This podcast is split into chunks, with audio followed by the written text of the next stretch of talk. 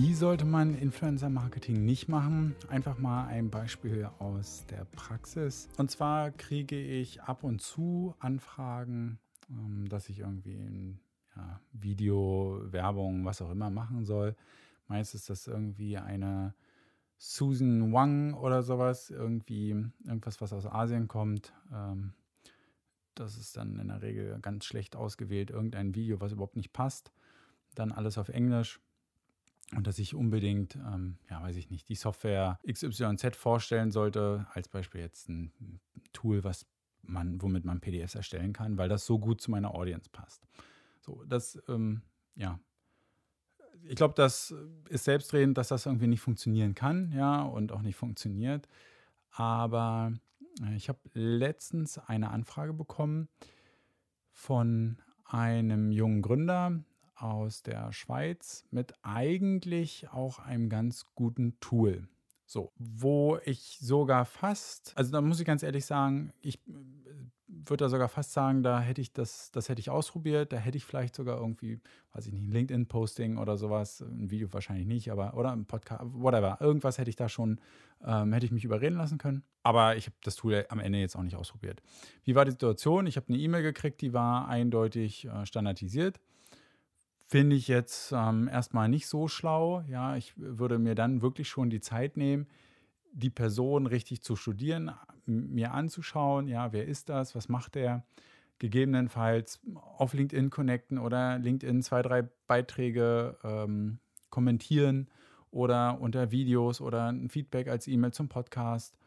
Dann würde ich ein bisschen dem Ganzen Zeit geben, ruhen lassen und dann würde ich vielleicht nochmal ansprechen und sagen, hey du, ich habe hier was, ähm, schau dir das mal an. Ich habe, wie gesagt, diese Cold E-Mail, Cold Outreach, ähm, wie das heißt, bekommen war jetzt nicht so angetan, habe aber zurückgeschrieben, weil ich dachte, naja gut, ähm, das ist keine Susan Wong, sondern ähm, Steffen Schwarzkopf oder sowas, was auch immer, ich weiß jetzt seinen Namen nicht mehr.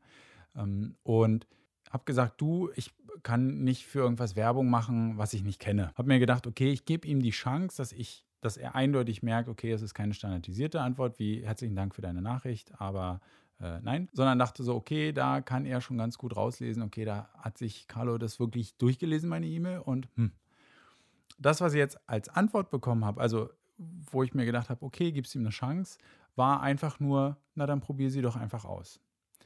Und da dachte ich so, also ich, ich probiere mich immer selbst zu reflektieren und denke so, hm, okay, äh, ist es die Antwort, mit der ich hätte rechnen sollen und äh, muss ich es ausprobieren? Ich glaube aber, wenn jemand sein, seine Firma promoten will, dann muss man halt am Anfang, wenn die Leute nicht von alleine auf einen kommen, dann muss man halt die extra Meile gehen. Und meine Erwartungshaltung wäre dann an eine Firma, ja, also es kann ja auch sein, dass ihr jetzt auch ähm, oder du irgendwie was mit Influencer plant.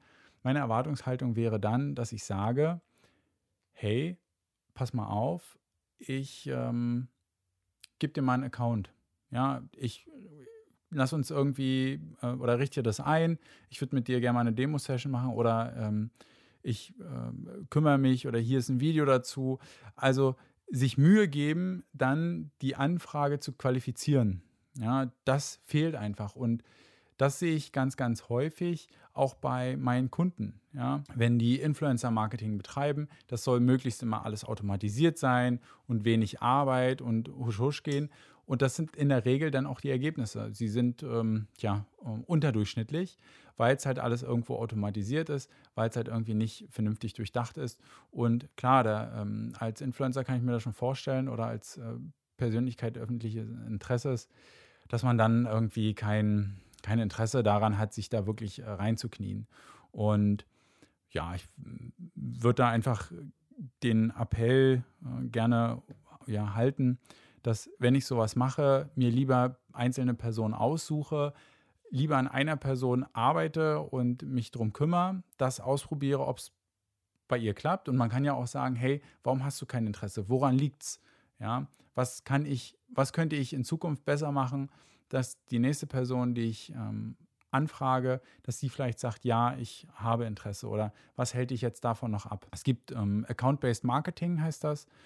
Das ist eine Marketingstrategie, wo ich mir ganz große Unternehmen raussuche, ja, also große Accounts, gibt ja auch Key Account Manager, also die Kernkunden betreuen und dann das Marketing komplett nur in diese Richtung ähm, feile bzw. abstimme. Und das kann ich ja bei Influencern auch machen. Ja? Je nachdem, ähm, was ich habe. Klar, wenn ich jetzt irgendwie, ähm, weiß ich nicht, Ladekabel, USB-Ladekabel verkaufe, das ist Massenmarktgeschäft, aber besonders im B2B-Bereich, da kann ja zwei, drei Anfragen, die über einen Influencer kommen, ja, oder über so eine Promotion, was auch immer, die können ja schon richtig viel Geld wert sein. Ja, drei, vier, fünf, äh, 10.000 Euro, je nachdem, was da hinten halt am Ende äh, dranhängt.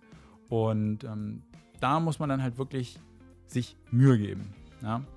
Ich ähm, freue mich wie immer über Feedback, sei es irgendwie eine äh, iTunes-Bewertung oder sei es eine E-Mail. Und ähm, sonst sprechen wir, beziehungsweise du hörst mich dann im nächsten Podcast. Auf Wiedersehen.